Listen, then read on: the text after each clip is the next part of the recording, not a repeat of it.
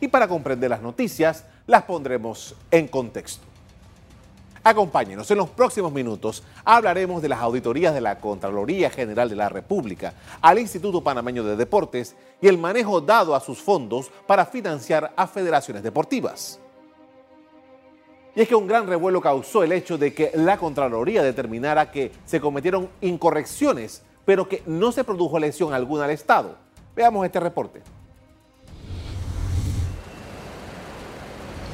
La Contraloría reveló en un comunicado que un total de 13,2 millones en faltas fue el resultado de la auditoría realizada por esta entidad sobre el manejo de fondos del Instituto Panameño de Deportes. A pesar de que hubo irregularidades, no se estimó una lesión patrimonial para el Estado. Esto ha generado críticas de grupos de la sociedad civil en contra del desempeño de la Contraloría.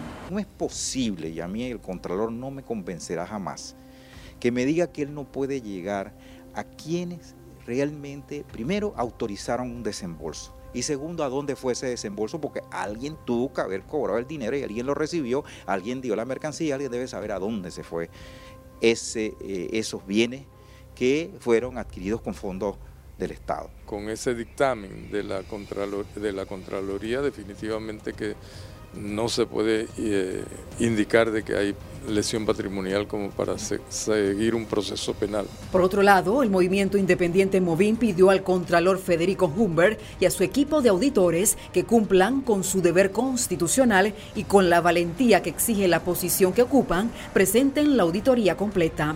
Por su parte, el Ministerio Público solicitó a la Contraloría se determinen las incorrecciones encontradas en la primera auditoría sobre fondos entregados a organizaciones deportivas. No obstante, el Ministerio Público va a seguir investigando, porque esta investigación es de oficio. Vamos a seguir haciendo diligencias de inspección oculares, vamos a seguir haciendo las pericias que sean necesarias Y mientras siguen esas pericias, reportes periodísticos indican que las auditorías a Pandeporte no mencionan los implementos pagados para el béisbol y el baloncesto que eran para comunidades pobres y que supuestamente nunca llegaron. Ahora hagamos un ejercicio de memoria respecto a este sonado caso que tiene un año de estarse ventilando en los medios de comunicación. Luego de una serie de reportes investigativos, el Ministerio Público advirtió el 1 de noviembre de 2018 que las publicaciones sobre el desvío de millones de dólares de Pandeporte para el manejo de diputados revelaba la posible comisión de delitos. Ese mismo día, la Contraloría General de la República ordenó una auditoría sobre el uso de fondos en el Instituto Panameño de Deportes por el mismo motivo. Las noticias revelaban situaciones como el envío de miles de dólares para zonas donde no hay ligas deportivas y compra de implementos a precios exagerados, entre otras situaciones. A lo largo de la investigación hubo dirigentes de, de varios deportes que negaron haber recibido los aportes económicos y los equipos para practicar estos deportes. Hay algo fundamental en todo este asunto. Según se informó, los fondos de PAN Deportes fueron a parar a las federaciones deportivas o ligas que son controladas o vinculadas a políticos.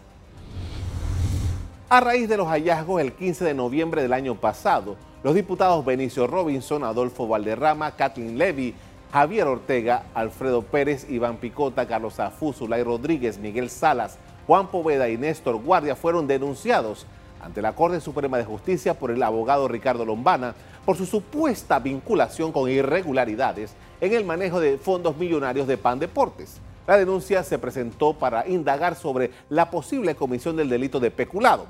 De estos procesos poco se ha conocido hasta el momento.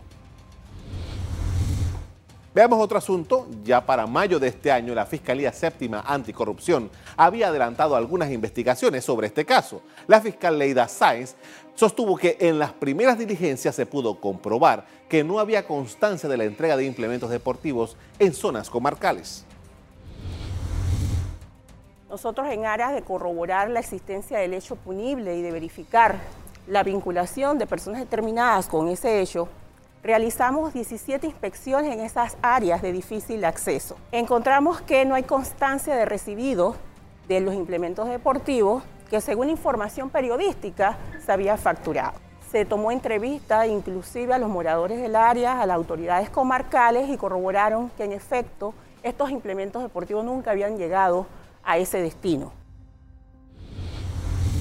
Como dije antes, la Contraloría considera que se cometieron incorrecciones, pero que no se produjo lesión al Estado. Veamos qué comentó la entidad oficial.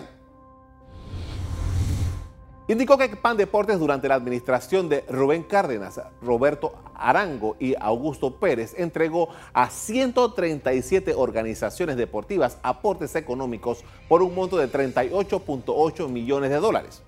Indica que más de 13.2 millones no cumplían con lo establecido por la ley, por lo que la institución presentó el informe ante el Ministerio Público para que inicie una investigación y la apertura de los correspondientes casos penales cuando así lo considere.